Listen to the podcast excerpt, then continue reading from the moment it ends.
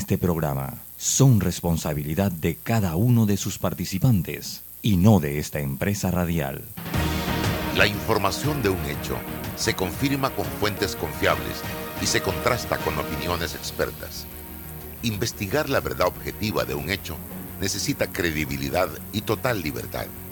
Con entrevistas que impacten, un análisis que profundice y en medio de noticias, rumores y glosas, encontraremos la verdad. Presentamos a una voz contemple y un hombre que habla sin rodeos con Álvaro Alvarado por Omega Estéreo. Bienvenidos.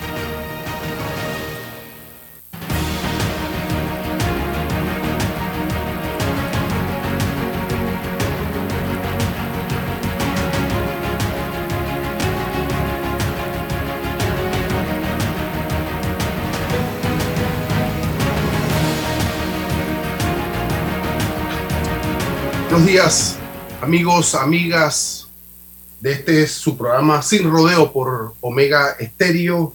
Les saluda su amigo César Ruilova y en hoy, jueves 22 de septiembre, está el bateador designado, nuestro amigo, nuestro director del programa, está hoy eh, de unas pequeñas vacaciones, eh, pero de todas formas retornará con nosotros mañana, así que eh, vamos a adelantar hoy el programa Sin Rodeos eh, por esta sumisora Omega Estéreo. Nos acompaña como todos los jueves David Sayed Torrijos, economista, para eh, generar los balances, las reflexiones sobre los principales problemas que hoy se suscitan en nuestro país y también, ¿por qué no?, el resto de Latinoamérica y el mundo. David, bienvenido, buenos días. Eh, buenos días, César. Gracias, nuevamente por, por apoyarnos en todo esto. David, nosotros tenemos ya varios días estar eh, generando el seguimiento del caso de Brecht, de la audiencia. Seguro que de una u otra forma estás pendiente de lo que, eh, de lo que ahí está pasando. Mm, un poco para, para resumir, eh, desde el día lunes, el Ministerio Público inició su fase de alegatos para em, reforzar su hipótesis de acusación frente a 49 eh, personas naturales y una persona jurídica, eh, sustentando su vista fiscal ante la juez encargada de, la causa Odebrecht. Y en estos tres días, de lunes ayer miércoles en la tarde, el Ministerio Público con sus voceros fiscales fue segmentando mm, su teoría y su hipótesis respecto a la vinculación de cada una de las personas, estableciendo mm, los elementos según el Ministerio Público que tenían que ver con el ingreso de los fondos, las transferencias de los fondos, la colocación de los fondos, la integración, la distribución, del ingreso, eh, la fuente origen de los mismos y cómo eso, esa operación constituía, según la hipótesis del Ministerio Público, un delito de blanqueo de capitales, sustentado, por supuesto, en la relación con la empresa Odebrecht y bajo el supuesto de mm, corrupción, de coimas, de sobrecostos de proyectos de obras públicas en Panamá.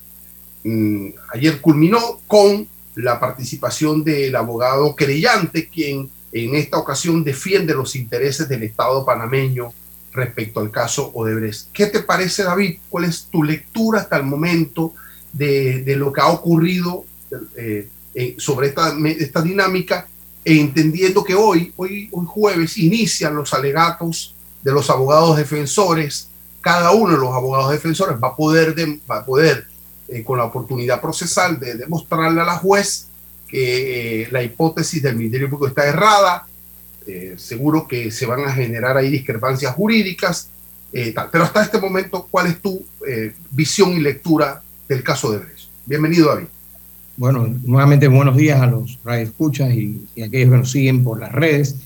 El caso es un caso complejo que también está mostrando las entrañas del problema que tenemos en Panamá. Diversos problemas que ya sabemos, pero por ejemplo, eh, y César, ahí es una cosa que no entendí. Hay un imputado, creo que más de uno, pero hay uno específico, que el, al inicio del juicio le decretaron que su pena había prescrito. Entonces, lo que no entiendo es si, si la fiscalía inicia una investigación a tiempo, digamos que la persona comete el supuesto delito en el año 2015 y la fiscalía comienza el, la investigación y el delito tiene cinco años y estamos en 2022, e, el hecho de que inicie una investigación no detiene la prescripción de las penas, o sea, ¿por qué se da esto? Y entonces eso va a ser la dificultad porque en blanqueo, que creo que a ese, a ese, a ese imputado ahora se le está siguiendo solo por blanqueo y no por corrupción ni peculado, si lo entiendo bien, pero entonces el delito de blanqueo muchos dicen que no se para por sí solo y al no tener el delito subyacente, no sé si todo el caso en ese, en ese imputado, no sé si todo el caso se le va a caer. César, no sé si tú nos puedes ilustrar, cosas aquí que no entendemos. Claro, claro, cómo no. Es, bueno para la, orientación del público. Cuando, cuando inicia una investigación, el Ministerio Público tiene que generar una evaluación frente a los hechos. Estos hechos que yo estoy investigando, mm, ¿dónde encuadran con el delito? ¿Dónde encuadran con la norma penal? En función de esa relación de los hechos que estoy investigando y la norma, el marco que genera la norma de esos hechos, entonces yo digo, bueno, voy a, voy a imputar un cargo de, de delito contra la corrupción de funcionarios públicos en este caso, a exministros de, de, del país, se le, se le, imputó eh, el, el, como, como, un, como un delito autónomo el delito de corrupción de funcionarios públicos, como un delito autónomo. Entonces, pero no solamente se le imputó el delito autónomo de corrupción, sino también el delito de blanqueo de capital. Eso tiene una pena establecida, una potencial pena establecida en el Código Penal, de dos a cuatro años. Ese tipo de delitos de corrupción tienen un término perentorio para que el fiscal presente la acusación, en este caso seis años. Si él no lo hace en el término de seis años, si él no comparece en una audiencia como esta antes de los seis años, le prescribe al fiscal, al acusado, la posibilidad de ejercer la acción penal ante el juez. Lo hizo tarde. Eso fue lo que ocurrió. ¿Cómo se toma en consideración el término de prescripción? No cuando inicia la investigación, sino cuando ocurrió el hecho. Cuando ocurrió el hecho que se dice corrupto. En este caso, se ocurrió el 2014, 2015, bueno, y, usted se presenta siete años después y la ley dice tenía seis años, entonces ya prescribió y el juez tiene que ordenar la prescripción sobre ese delito autónomo.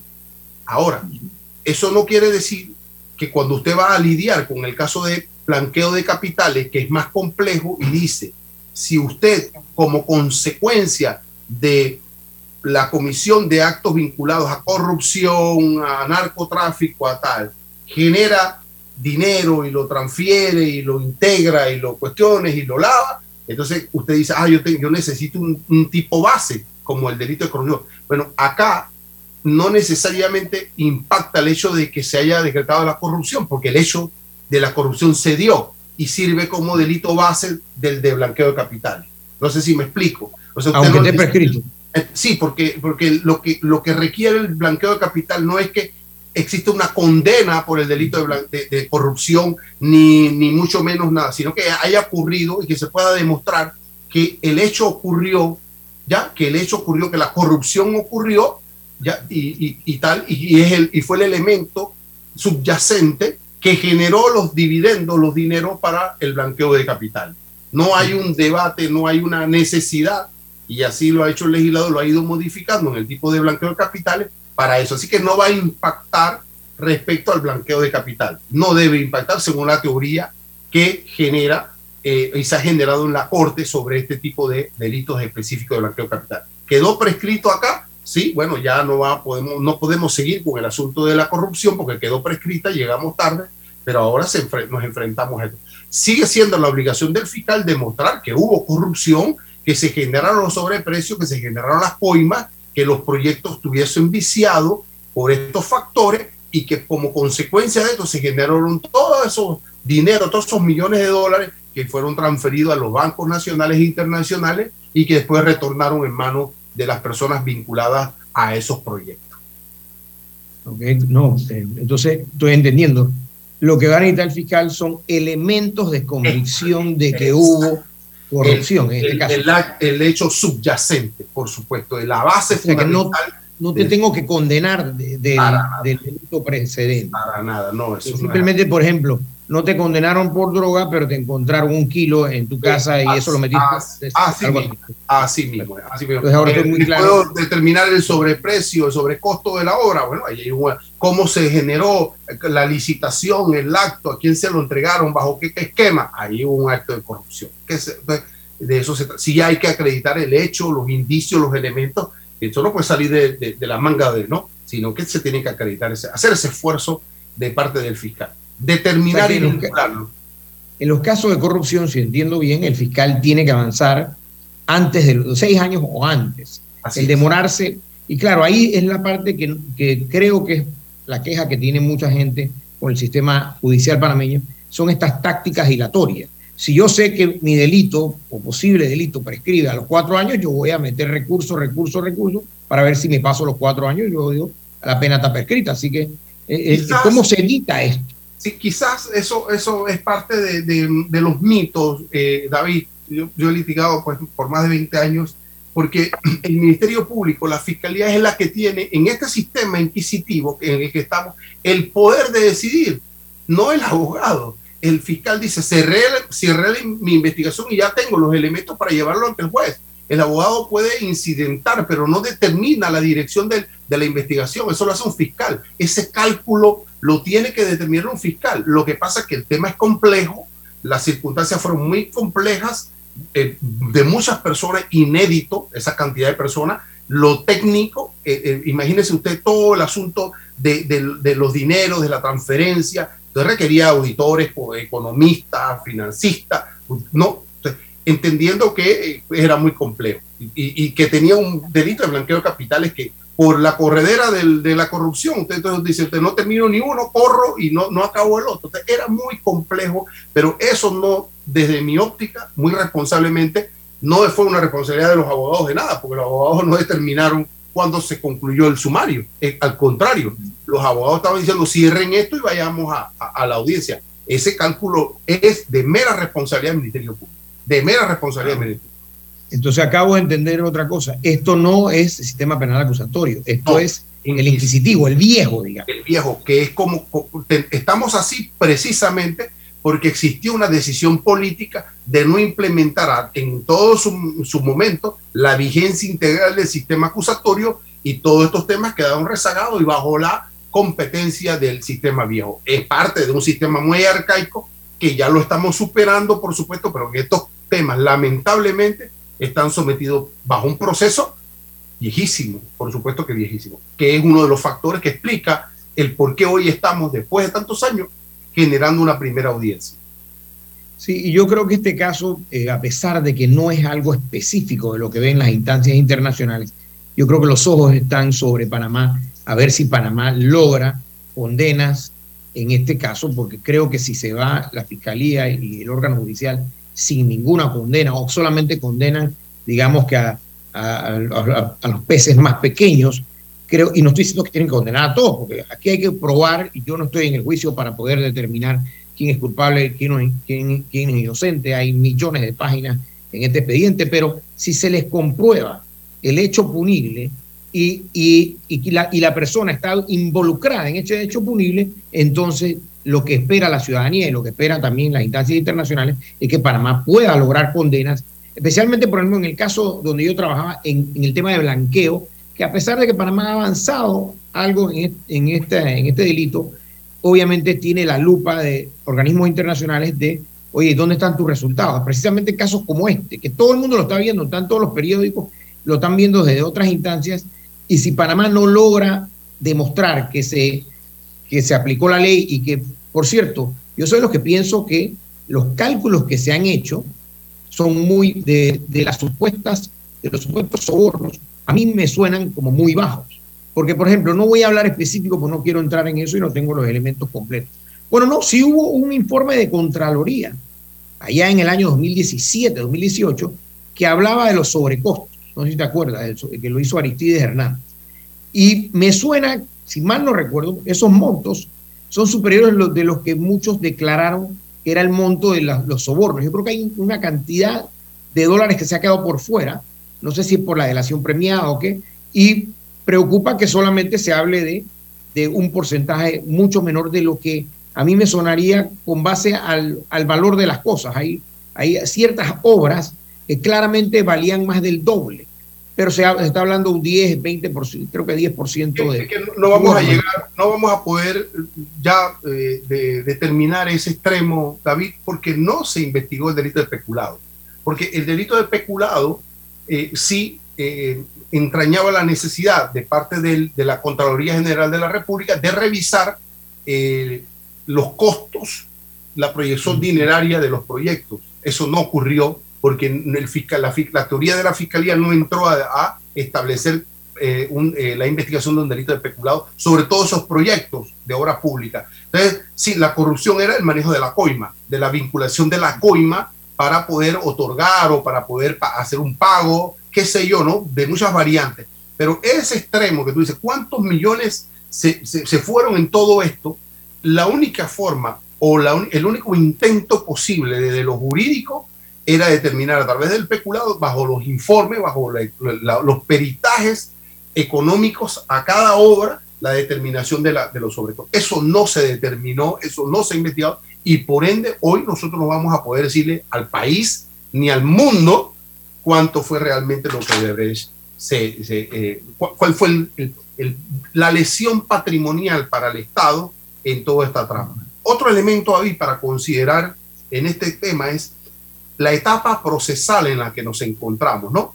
Mira, está esta, audiencia muy bien, la están, la están transmitiendo, la gente tiene el acceso a, la misma, a lo que ahí está ocurriendo. El, el, pueblo se pone en capacidad de poder determinar cómo está su justicia en función del rol que está jugando el Ministerio Público, la participación del Ministerio Público, cómo lo están haciendo los fiscales cómo lo está haciendo el querellante y ahora cómo lo va a hacer los abogados defensores y finalmente la solución que proponga la juez, que es la que tiene que terminar. Pero ninguno de estos temas tiene que ver con el, el resultado de una potencial condena o absolución, sino que marca la mitad del proceso. En esta audiencia no se va a determinar responsabilidades o no, sino si se llama juicio y se continúa con el proceso, o las personas quedan desvinculadas del mismo eh, y, se continúa el proceso con los llamados a juicio. Esto lo digo porque en el resto de los países latinoamericanos no existe esto ya, esta, esta, esta mecánica, porque todos están eh, eh, ya implementados con el sistema nuevo. Usted no necesita hacer una gran audiencia en el sistema acusatorio para hacer estas cosas. Eso es más rápido. ¿ya? y la gente dice, bueno, ¿por qué están haciendo audiencia en Panamá? Y después de esto, ¿qué resultado hay? Solamente un resultado intermedio, un puente para pasar a otra audiencia de fondo que posteriormente se va a tener que implementar para determinar responsabilidad, lo que tú dices, ¿no? Es el llamado a la orientación de que las expectativas solo en esta audiencia tienen que ser si se llaman o no a juicio a las personas que están eh, vinculadas al mismo. Ese es el resultado de esta audiencia preliminar. Entonces, realmente esto es una audiencia preliminar y no es lo que piensan muchos que es un juicio a los imputados. Es simplemente para determinar si hay suficiente. Esto es como, como en el penal acusatorio, donde, como, un juez de garantía que va a determinar si prosiguen al siguiente paso. Así mismo. a ver si se le llama juicio. y digamos, eso puede ocurrir que en un año, en dos años. O, bueno, la juez, la juez, luego de los alegatos de, los abogados, ahora hoy empiezan los alegatos de todos los abogados. Va a ser interesante escuchar eh, la teoría de los abogados eh, y me atrevo a adelantar algunas hipótesis, ¿no? Eh, escuchando el Ministerio Público, centrándose específicamente en el aspecto dinerario, ¿no? Eh, cuánto ingresó, dónde se envió, cómo se generó, quiénes fueron las personas vinculadas. Se ha manejado mucho la tesis de toda la trazabilidad dineraria de parte del Ministerio Público. Pero el, el, el elemento de vinculación que tiene que ver precisamente con la relación del delito subyacente, ¿no? Corrupción, de la competencia funcional, si era un servidor público con, esa, de, con ese delito subyacente, es decir, un ministro, bueno, usted cómo se vincula directamente a esa, a esa, a esa obra pública como Odebrecht, tomaba la decisión o no la, tomaba, quién la tomaba. Ese debate va, seguro que se va a generar hoy. porque el delito de blanqueo capital entraña una complejidad en su universo y se tienen que cumplir con todos los elementos de ese tipo penal para poder vincular. Eso es lo que van a tratar de hacer los abogados hoy, desvincularse cada uno de su teoría del caso frente a lo que la fiscalía ha marcado. Bueno, ese es el debate y luego de eso, David, la juez tendrá que llamar a tomar una decisión en función de que, entendiendo que se acreditó el delito y de que existen elementos que vinculan o no a las personas que están llamadas allí. Eso, eso es lo que se supone que va a ocurrir. Y creo, César, que también me voy a adelantar un poco, eh, a pesar que no soy experto en estos temas, pero me quiero adelantar porque parece que ya las cartas las mostraron los abogados de defensa. En algunos imputados van a decir, pero esto fue una donación de campaña. Entonces no fue un producto de un, de un tú sabes, te doy el proyecto y no, no, no. Eh, eh, César le dio a David Sayed mil dólares para su campaña eh, ah, qué casualidad que yo también te había dado un contrato. Bueno, pero esas cosas yo puedo decir, no, eso no tenía nada que ver, se ganó este contrato en buena lid, mira, quitar la licitación pública. Entonces, eh, que él me donó, bueno, claro, porque él está agradecido y me donó para la campaña. Entonces, yo no sé qué tanto el juez va a decir, eh, bueno, ahora no es juicio, pero que van a decir, bueno, es verdad, fue una donación de campaña, por ende eres inocente, no sé. O no, debes ir a juicio. No, no, no, ese es el texto, pero hay un contexto. ¿Ya? Eh, todo el, todo el, el, asunto de las donaciones viene reglamentado por el Tribunal Electoral. Hay un protocolo, hay una normativa, hay un cumplimiento y hay toda una circunstancia de, que, que genera la lógica de la donación.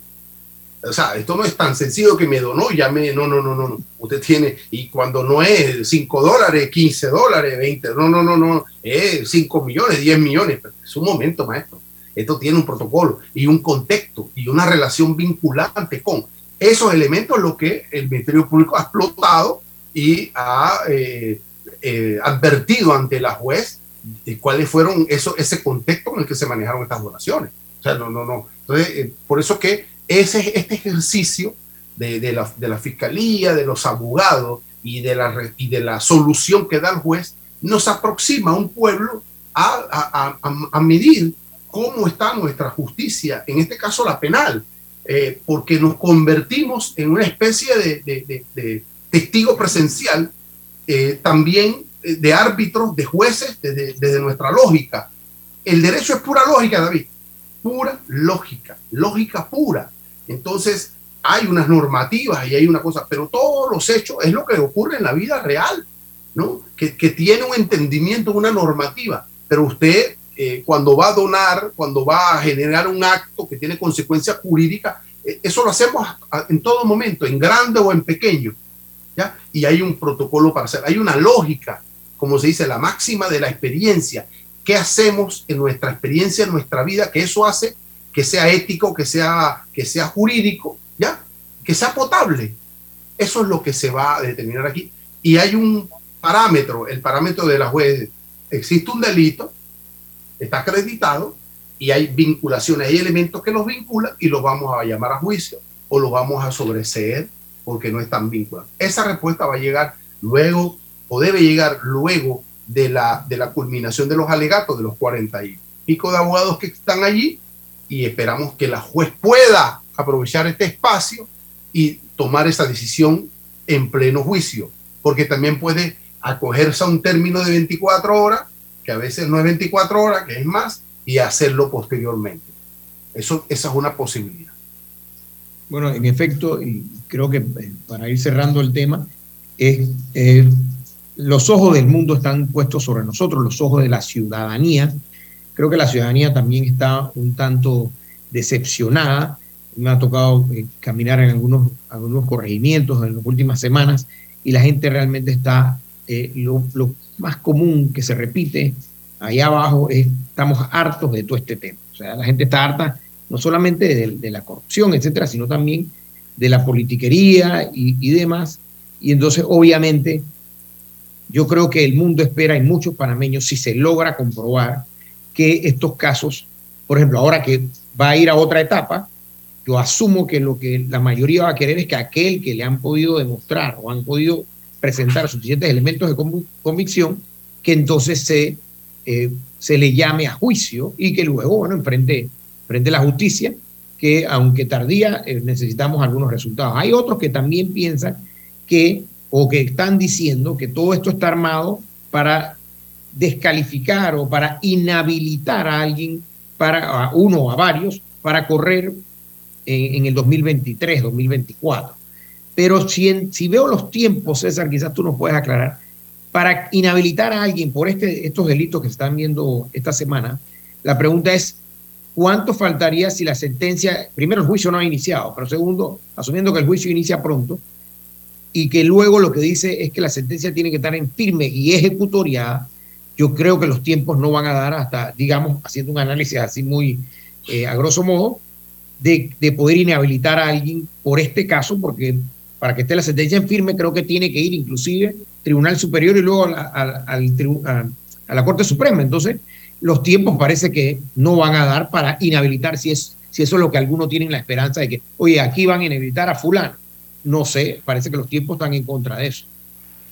Lo, primero, David, pienso que, mmm, que el proceso de Brecht, por la salud del propio proceso de Brecht eh, y para la tranquilidad de la población del país, su institucionalidad, no tiene que fijarse en función de lograr una inhabilitación o no del 24. Tiene que, de hecho, alejarse de todo lo que pueda pasar en el proceso político del 24. Esto tiene que ser un carril autónomo, independiente, transparente, que se le generen toda la garantía a las personas que están vinculadas aquí, que se les genere la oportunidad tanto a los acusadores como a los abogados de presentar toda su argumentación y las decisiones que se tomen sean jurídicas en derecho y en función de que, lo que el sistema jurídico establece. Uno.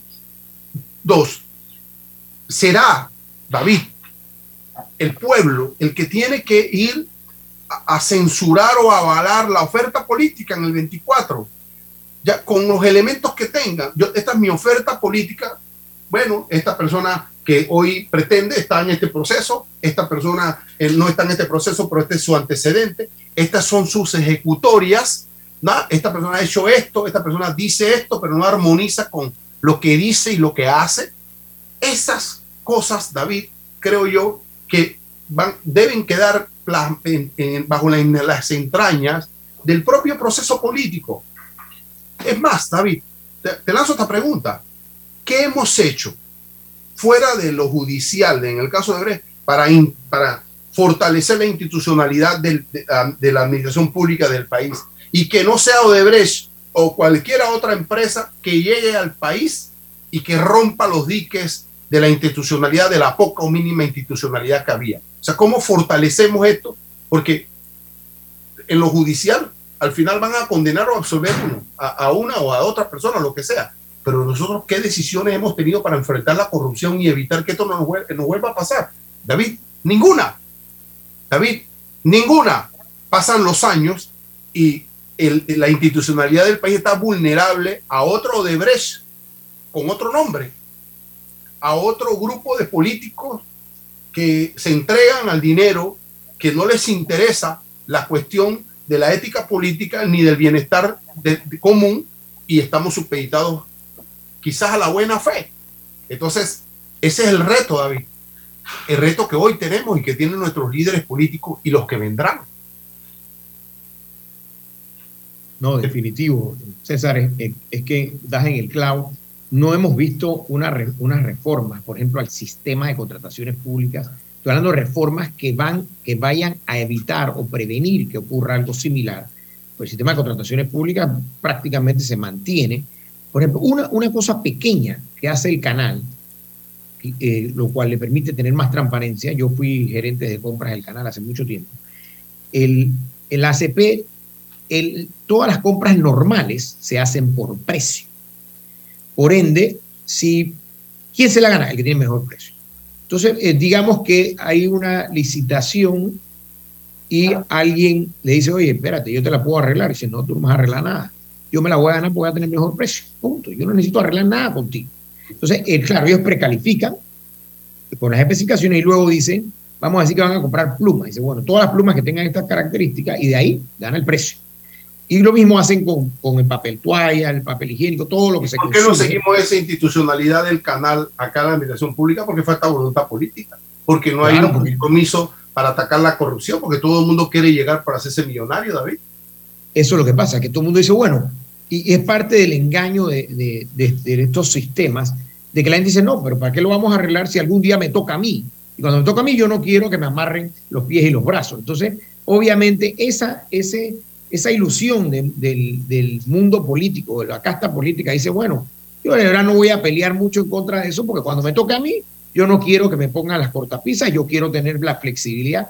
Así que, obviamente, este esquema que por cierto ha mejorado algo. Eh, ya en, varios ministerios no descalifican por precio muy bajo, porque no sé si antes tú sabías que te descalificaban porque el precio estuviera 20% por debajo del precio de referencia. O sea, y ahí estaba parte de la trampa, porque yo te daba el precio de referencia y entonces o quedabas muy alto o quedabas descalificado porque te fuiste muy abajo, cuando debería ser todo lo contrario. Entonces, obviamente, no va a haber voluntad política y mucho menos en la asamblea cuando todo el mundo asume, oye, el, día que me toque yo también quiero estas reglas favorables, porque el Estado se ha convertido en este gran botín político y lo que ha ocurrido es que todo el mundo, lo, eh, bueno, estos feudos, la gente quiere las instituciones y ahí vemos cómo el tema del presupuesto se ha estado manejando, pero creo que viene un, cambio, César. Sí, sí, sí. Eh, Roberto, vamos, vamos a ir a un cambio eh, para poder luego, David, conversar sobre el informe de la OIT respecto al seguro, seguro social, eh, para que nos des tu opinión, tu, balance del el informe. Así que luego del cambio eh, vamos a reflexionar sobre esto con David Sayed. Déjate llevar por la frescura del pollo melo, panameño como tú. Déjate llevar por la frescura del pollo melo. Variedad y calidad. Melo. Frescura de altos estándares. la calidad es una promesa para llevarte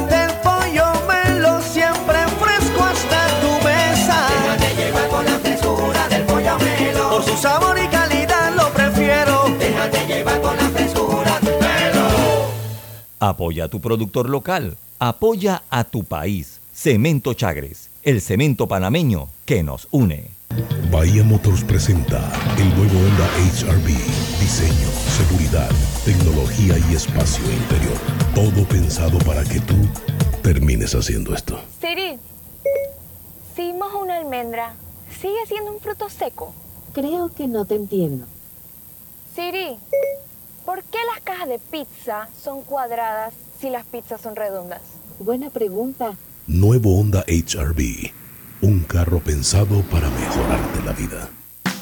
Arrancó el proyecto Censal con la prueba tecnológica. Del 18 de septiembre al 15 de octubre estaremos midiendo nuestras plataformas tecnológicas, flujo de procesos y el desempeño de nuestro talento humano. Hagamos de los censos década 2020 todo un éxito.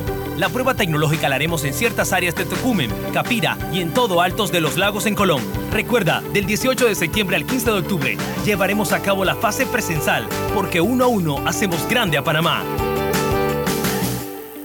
Y el momento de invertir, mucha atención, el momento de invertir en tu negocio es ahora. Solicita tu préstamo personal de soluciones financieras, mi éxito, con excelentes condiciones y beneficios. Escríbenos al 6330 2334 6330 2334. Ver condiciones en miexito.net diagonal promociones. Recuerda que vamos donde estés con mi éxito express.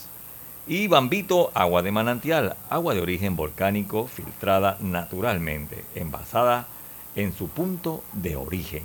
Para pedidos 206-0019, 206-0019 o 6942-2262. 6942-2262 Bambito, agua de manantial. La línea 1 del metro pronto llegará a Villasaita, beneficiando a más de 300.000 residentes del área norte de la ciudad. Contará con una estación terminal con capacidad de 10.000 pasajeros por hora. Metro de Panamá, elevando tu tren de vida. La respuesta a tus necesidades la encuentras en la feria Caja de Soluciones de Caja de Ahorros. Durante todo el mes de septiembre, aprovecha las mejores promociones y tasas especiales. Te esperamos en nuestras sucursales. Para más información, visita www.cajadeahorros.com.pa. Caja de Ahorros, el banco de la familia parameña. Hace 25 años llegó Más Móvil, la señal que el país esperaba para avanzar con las últimas tecnologías. Una señal de unión que ha cerrado brechas. Una señal de progreso con grandes aportes a la economía de Panamá. Una señal de innovación con una potente red de fibra, más TV total y más Wi-Fi 360. A simple vista es solo tecnología, pero es el talento de nuestra gente, la verdadera señal del futuro. Más Móvil, la señal de Panamá. En Panama Ports nos mueve lo que a ti te mueve. En estos 25 años para el puerto y para nuestros colaboradores, cada día representó un nuevo reto. Pero gracias a ese esfuerzo, a esas ganas de crecer y de salir adelante, es lo que nos ha llevado a estar donde nos encontramos hoy. Panama Ports, 25 años unidos a Panamá. Me niego a ponerme lentes. En Sosa y Arango hay aros espectaculares de colores y formas para cambiar tu estilo cada día. ¿Y ofrecen alguna garantía? Tenemos 85 años haciéndolo bien. Ofrecemos garantía de un mes en lentes. Óptica Sosa y Arango. Tenemos todo para ti. Eres grande Panamá, abriendo rutas al progreso, caminando hacia el futuro, avanzando en el proceso. Eres grande Panamá juntos vamos creciendo. Ampliación de la carretera Puente de las Américas a Raiján, más de 600.000 familias se verán beneficiadas con una mejor calidad de vida. De Panamá, juntos vamos creciendo. Un gobierno en acción. Bueno, me voy a comer con una estrella. Mm. Espérate, ¿y tu esposa sabe? Claro, ella sabe que la estrella del sabor es American Star y por eso en la casa comemos delicioso. American Star, el tasajo, jamón, chorizos y embutidos más suaves, económicos y con el sabor que le gusta a todos. ¡Oh! ¿Me invitas a conocer esa estrella? Busca la estrella roja y azul American Star, la estrella de tu cocina. Atención segura y confiable a través de videollamadas desde el Centro de Atención al Usuario y kioscos multiservicio ubicados en puntos accesibles en todo el país. Son parte de los cinco mecanismos del Tribunal Electoral para el proceso de firma de respaldo a precandidatos de libre postulación. En el Tribunal Electoral trabajamos permanentemente y estamos preparados para cumplir con transparencia este proceso que inicia a partir del 15 de agosto de este año en pro de la democracia. Tribunal Electoral, la patria la hacemos contigo. ¿Ya tienes todas tus vacunas? Protégete de enfermedades y sus complicaciones en el futuro. Prevenir es la clave para una vida sana. Las vacunas son seguras. Caja de Seguro Social. Aquí, ahora, siempre. Bueno, yo veo que la carretera acá en Lomacobá está avanzando. Yo me dedico a la venta de frutas y vegetales, abastecos, abarroterías y tienditas. Y uno se pone contento, pues, de que con la construcción de todos estos carriles que están haciendo, voy a poder llegar más rápido allá a la ciudad y voy a repartir todo en menos tiempo y ahorrarme plata en gasolina. Ya falta menos. La ampliación del tramo entre el Puente de las Américas y Arraiján lleva más del 50% de avance. Y al terminar, será más fácil entrar y salir de la ciudad, mejorando la vida de cientos de miles de panameños. Ministerio de Obras Públicas, Gobierno Nacional. Paso a paso se construyen los cimientos de la Línea 3, una obra que cambiará la manera de transportarse de más de 500.000 residentes de Panamá Oeste. Metro de Panamá, elevando tu tren de vida. En Caja de Ahorros, tu casa te da más. Con nuestro préstamo Casa Más, recibe dinero en mano con garantía hipotecaria y los mejores beneficios. Tasa competitiva, plazo de 30 años y avalúo gratis. Caja de Ahorros, el banco de la familia panameña. Ver términos y condiciones en cajadeahorros.com.pa sección promociones. Eh, Roberto, estamos, estamos de vuelta. Mm, David, eh, planteábamos la necesidad de, analizar el aporte que se ha realizado, que se generó a partir de la entrega del informe de la OIT sobre la, eh, el análisis que se hizo del programa de invalidez, vejez y muerte eh, del Seguro Social. ¿Cuál es tu, lectura, David? ¿Cuál es tu reflexión eh, sobre este informe? Bueno, esto obviamente tiene varios factores, voy a mencionar algunos de los que poco, poco se habla. Uno de los grandes problemas, o sea, aquí hay varias, además del sistema con su reforma, cuando se hizo la reforma en 2005, creó este sistema de dos pilares, digamos, y que los nuevos cotizantes realmente no están entrando al sistema viejo, que es el que tiene problemas, el sistema solidario, digamos. Entonces, eso ahí comienza con un problema porque ya no, no está, los que están entrando solamente cotizan hasta 500 dólares en el sistema viejo. El resto de lo que cotizan, lo cotizan a su propia jubilación, la cuenta individual. Entonces, obviamente, ahí ya se da un primer problema porque el sistema viejo eh, ya no tiene base, realmente tiene una base muy baja y no tiene la base como era antes. Pero lo otro que ha jugado también en contra es que en los últimos 20 años ha ocurrido algo que no había ocurrido en la historia eh, económica del, bueno, prácticamente la historia económica de la humanidad, que las tasas de interés han estado excesivamente bajas por demasiado tiempo. Desde el año 2006, bueno, incluyendo el 2000, de 2000 hasta la fecha, las tasas de interés han estado muy bajas. Cualquiera que me escucha sabe, usted va al banco y, si le pagan más de 1% es demasiado. La mayoría de las tasas son menos de 1%. Obviamente el Seguro Social puede invertir en, instrumentos que dan mejor retorno, pero igual, como son instrumentos seguros, el, rendimiento que dan es muy bajo. Entonces, si usted ve un análisis, si la gente ve un análisis, por ejemplo, de un, yo aporto mil dólares al mes a una cuenta y tengo una tasa de 6% versus aportar los mismos mil dólares al mes y una tasa de 3%, con el efecto compuesto, que es intereses sobre intereses, el de 6% explota y al final yo me puedo jubilar con una tremenda jubilación, pero con una tasa de 3% realmente no se da ese efecto y entonces lo ocurre de que los, réditos no se han dado. La reserva se va a agotar en su totalidad. Ya nos empezamos a tragar la reserva, la reserva para el programa de jubilaciones. Eh, estoy hablando del sistema solidario. Esa reserva se va a agotar totalmente, por pasar las proyecciones que muestra el mismo informe, se va a votar totalmente para el año 2024. Entonces, eso nos lleva a que va a haber que hacer unas reformas profundas para ver si se logra extender esto, digamos, aunque sea 10 años más, porque yo no creo que se pueda hacer las reformas de un solo tajo, digamos, que corrijan todo el sistema, porque el sistema tiene muchos problemas que no se pueden corregir. Eh, entre otros, por ejemplo, que la población se ha estado envejeciendo. La población en Panamá, que, por ejemplo, en los años 70, la edad promedio era 18 años, Hoy en día la edad promedio está en 29 años y pronto en 30. Y por ejemplo, el número de cotizantes, antes habían, digamos que cinco cotizantes por cada jubilado. Hoy en día hay menos de dos cotizantes por cada jubilado.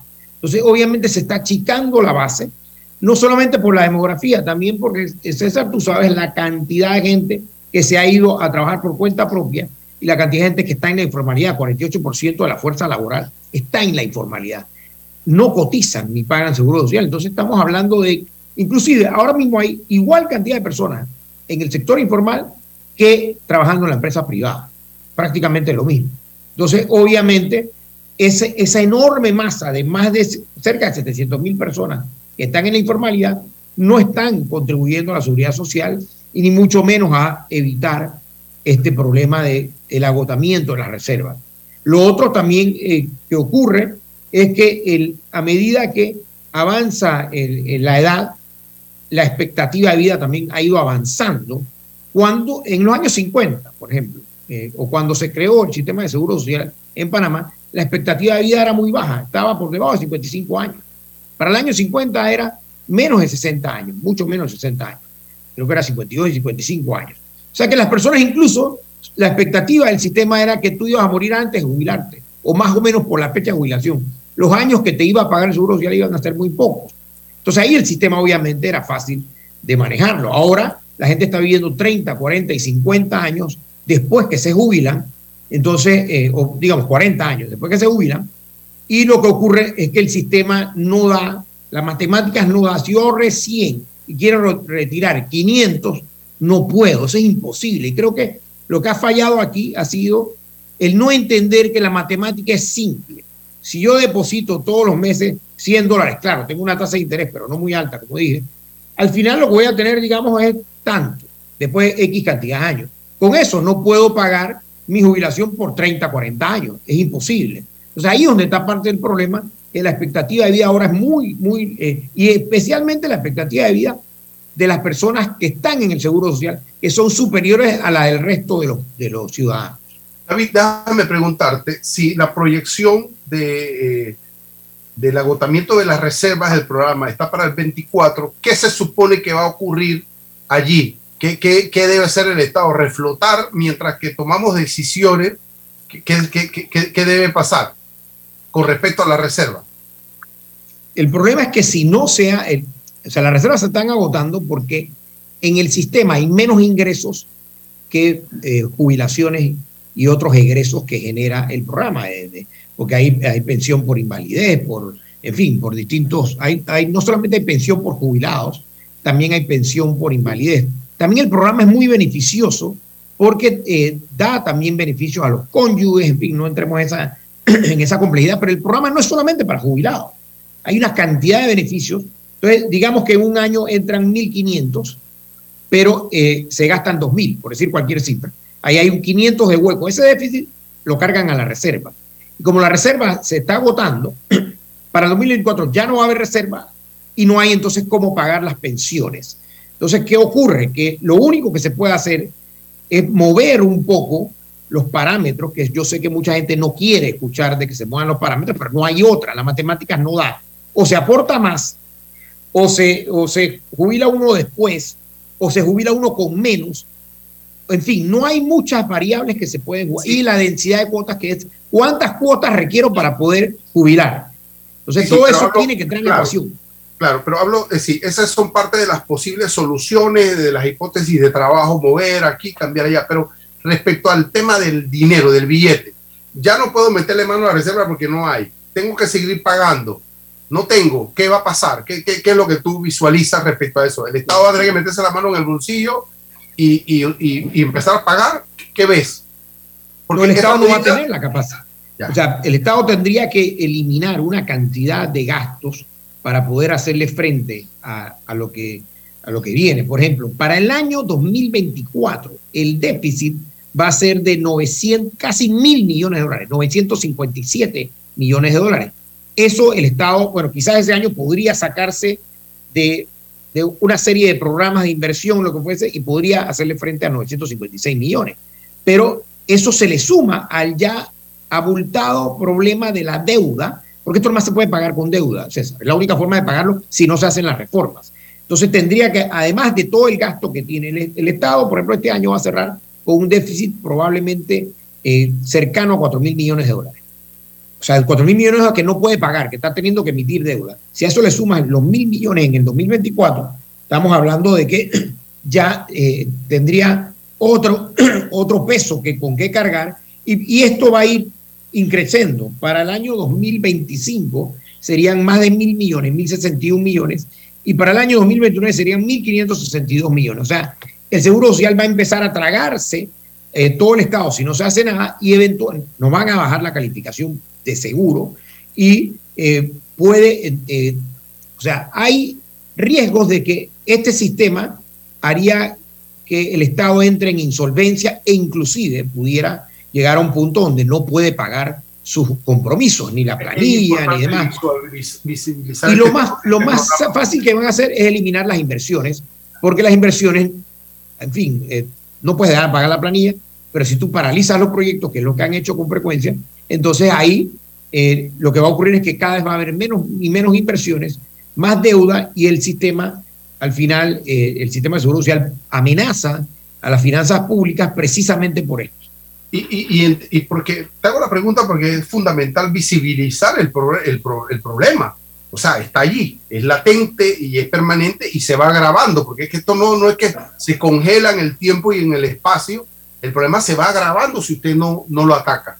La solución de este gobierno de decir que no hay condiciones políticas para abordar el asunto, entonces, ¿cómo, cómo quedamos? O sea, eh, porque esto lo puede llevar a que si no se aborda a tiempo, eh, eh, no, no va a generar solo el colapso del sistema, sino el colapso del Estado como tal en materia económica y financiera y su proyección ante, ante, ante el mundo, de manera como, como, como el Estado como económicamente hablando.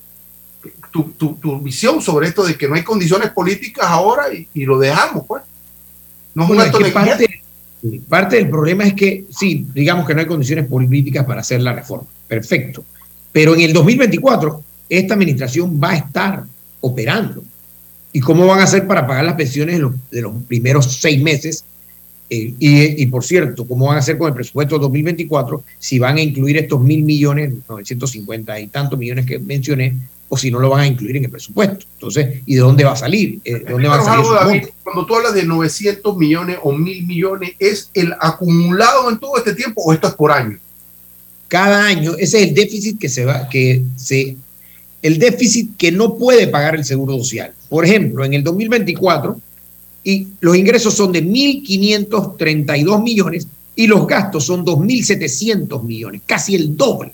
Los gastos son pensiones. Entonces, obviamente, el, el balance genera un déficit cercano a mil millones, el primer año 957 millones, pero de ahí todo se pasa a mil millones. Y yo quiero saber si en el presupuesto de 2024, que se va a aprobar el próximo año, va a haber, va a haber eh, no sé, la, la valentía política para presupuestar eso, pero tienen que presupuestar, y para poder presupuestarlo van a tener que recortar una serie de proyectos, me imagino, de inversión, o van a tener que cerrar algunas instituciones, no sé cómo va. Educación, salud, eh, todo. todo. O sea, tendrías que recortar todo lo que puedas. Obviamente yo me inclino siempre por recortar. eh, y César, eh, lo único bueno que puede traer esto es que va a obligar al Estado y a los políticos a apretarse el cinturón. O sea, les va a obligar porque no hay otra. Entonces, por ejemplo, que programas David. no, pues nadie quiere. Es que No hay tradición, no hay tradición y cultura de eso. César Milton Friedman, que se ganó un premio Nobel allá en el 76, que paz descanse. Milton Friedman decía que hay varias formas de gastar el dinero, cuatro, no voy a entrar entre, en todas, pero hay una que es gastarte tu propio dinero en ti mismo, gastarte tu propio dinero en otros. Si tú te gastas tu propio dinero en otros, tú tiendes a ser conservador, pero cuando tú te gastas el dinero de otros en otros, obviamente tú puedes entrar en el despilfarro porque ese dinero no es tuyo. Entonces, obviamente, la administración pública tiene estos incentivos perversos de que, y lo otro es que quien está ahí, es un problema que se ha generado con el sistema este de eh, que tú nada más estás cinco años, por ejemplo.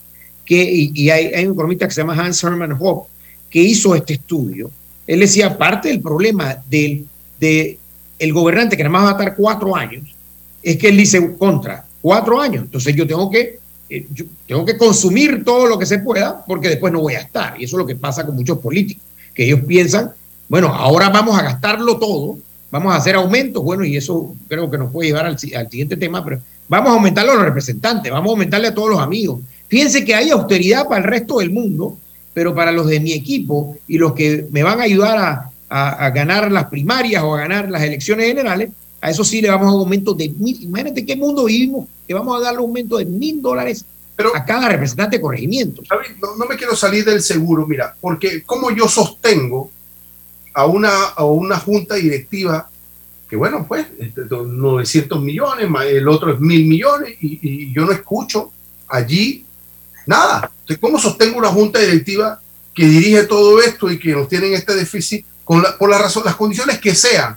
Pero, pero no dice nada. O sea, hay que poner una mesa, porque una mesa de diálogo y, la OIT, y yo no sé si la decisión esa la tomó la junta directiva o la tomó quien cosa, pero yo, so- ¿cómo sostenemos una burocracia? Estoy hablando ahora de la institucionalidad que marca todo este asunto. Porque podemos mirar todas las posibilidades económicas, financieras, pero si no reformamos, refundamos la institucionalidad de esto, vamos a seguir en el mismo juego y el mismo debate. Porque aquí hay que apretarse el cinturón y hacer las cosas que hay que hacer, pero desde adentro inicialmente, dar un ejemplo desde adentro. Pero no noto, no veo, salvo prueba en contrario, que estas personas que están ahí son eficientes, tienen la, la calidad y el talante necesario para avanzar con este, esta transformación necesaria integralmente. No, no, no solo es un asunto tampoco o también de, de plata, sino también de la propia burocracia que va a administrar la plata, David. No sé. No, definitivamente el, el problema es la institucionalidad y, por ejemplo, de la autonomía. La Caja de Seguro Social supuestamente tiene autonomía, pero realmente hemos sabido en los últimos, bueno, desde siempre, la, el- la Caja de Seguro Social no tiene autonomía real y obviamente se le, se le torna difícil administrar eh, todos los, activos y todo el personal que tiene a su cargo ha aumentado mucho la planilla, por ejemplo, y, y no solamente, lo que pasa es que el Seguro Social es una institución muy compleja, por eso algunos empresarios en algún momento, y creo que por ahí lo han repetido, de separar, porque el sistema de pensiones realmente no necesitas tener mucho, mucho, mucho personal.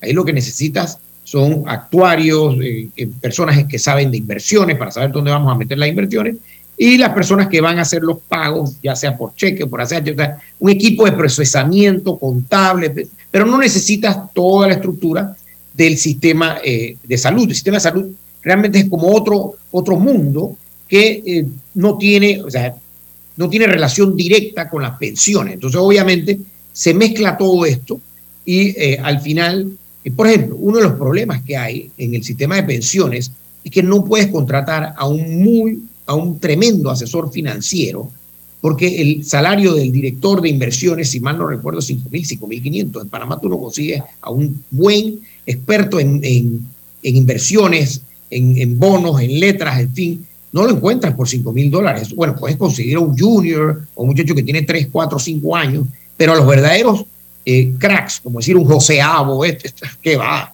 Tú no le puedes pagar 5 mil dólares porque jamás lo vas a obtener. Entonces, hay un problema de la misma estructura. Eh, han creado un comité, tienen un comité de inversiones, según entiendo, pero obviamente el, el Seguro Social siempre se lo traga el problema del día a día de la hospitalización, de las medicinas, y este tema de la jubilación siempre lo vieron como algo hacia el futuro, pero ahora eh, no solamente requiere de mejora institucional, institucionalidad, sino también de tomar decisiones que, por ejemplo, tú lo dijiste en el clavo, la directiva y la, seguridad social, la administración de, eh, de la Caja de Seguro Social deberían ser quienes proponen las soluciones, porque esa es su institución. Ellos deberían tan siquiera tener una propuesta, decir, mira, esta es nuestra propuesta la hemos analizado. La directiva está representada por todos los sectores, el sector empresarial, el sector trabajador, el gobierno, pero no hemos visto que el mismo Seguro Social o la directiva haya designado a que se haga una serie de corridas o propuestas, que por cierto no sé si se han hecho las corridas, la vez pasada en el 2004, 2005 se hicieron, eh, que por cierto la OIT hace un muy buen análisis, pero hay que hacer las corridas y yo sí creo que el Seguro Social debería ellos mismos presentar una propuesta al Ejecutivo, por ejemplo, y a la ciudadanía, una propuesta que no sea, espérate, solamente el gobierno va a contribuir porque como vimos no tiene la capacidad. Tienes el micrófono. ¿Eso esperas a partir de la, de la entrega del informe, David, que pase? ¿Qué, qué, qué sol, eh, mecanismos inmediatos esperas? Eh, mi preocupación es que pareciese que lo que va a ocurrir es que van a llamar de nuevo a la mesa técnica se van a ir a un diálogo interminable que, por cierto, César, es parecía ser un diálogo de, de mudos y sordos, porque por un lado hay unos que dicen no, no podemos tocar nada, entonces eh, es como que yo voy a, a, tu firma de abogados y tú me dices, David, tengo un problema de flujo de caja, necesito que me, que, que me ayudes con el flujo de caja. Yo hago mi análisis y te digo, mira, tu problema de flujo de caja es que estás gastando mucho aquí, tienes un problema acá, eh, los intereses, y te hago una, tú dices, no, es que tú puedes arreglarme el problema, pero no puedes tocar nada. Y digo, bueno, pero usted vas a seguir con tu problema de flujo. Eh, para que el, eh, aquel que no, no me entiende, por ejemplo, voy al médico y le digo, doctor, tengo un problema aquí, tengo X enfermedad, me duele aquí, me duele acá, pero usted no me puede dar medicina, ni me puede poner inyecciones, ni me puede operar. El médico me va a abrir la puerta y me va a sacar del, del, de, del consultorio. Me va a decir, David, pero sea serio, ¿tú quieres resolver el problema? Sí, lo quiero resolver, pero no me, no me puedes dar medicina. No me puedes, eh, y no me puedes operar y no me puedes dar inyecciones. El doctor me va a decir, mira, me amarraste de pies y brazos, por ende vas a seguir enfermo porque no quieres tomarte la medicina, no quieres que hagamos una intervención quirúrgica. No, entonces, ¿qué te queda? Bueno, me voy a tener que seguir con la dolencia o, o quizás hasta morir por el problema. O sea que cuando usted va al médico, Ahora, yo sí, y me gusta eso lo habité, porque esa es una entidad que no tiene nada que ver con la relación obrero-patronal en Panamá y que no puede ser acusada como una institución neoliberal. De, no, no, para nada. Eso, esta OIT no tiene, es una institución bastante seria y yo creo que hay que escucharlos, todas las partes, como un buen médico, decirle, señores, aquí está el diagnóstico, usted tiene que tomarse una medicina amarga, hay varias opciones, se puede combinar inyecciones, cirugía, quimioterapia, pero va a tener que hacer algo, si no el cáncer va a seguir avanzando. Ahora, van a existir debates ideológicos, por supuesto que es parte de la dinámica de este país, pero vamos a tener que aterrizar eh, fundamentalmente en las cuestiones pragmáticas, ¿no? Una combinación de cosas porque toda decisión pragmática tiene que tener las condiciones políticas porque va a impactar la vida en sociedad. Y, y se requieren, por eso decía, de altos liderazgos en el plano de, la transparencia, de la información, de la comunicación al pueblo sobre las medidas que vamos a adoptar. ¿no? Roberto, ¿no- ¿nos envías a un cambio final o culminamos el programa?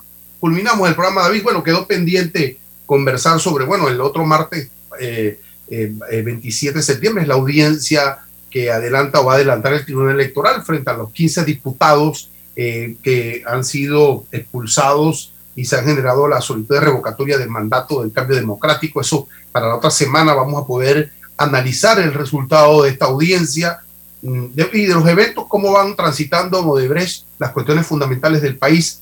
David, creo que eh, hemos, hemos cerrado el programa con, con los objetivos planteados. Te agradezco la participación. Primero Dios, hasta mañana y con respecto a ti, David, nos vemos el jueves. Saludos a todos. La información de un hecho se confirma con fuentes confiables y se contrasta con opiniones expertas. Investigar la verdad objetiva de un hecho necesita credibilidad y total libertad. Con entrevistas que impacten, un análisis que profundice y en medio de noticias, rumores y glosas, encontraremos la verdad. Presentamos a una voz contemple y un hombre que habla sin rodeos con Álvaro Alvarado por Omega Estéreo. Gracias por su sintonía.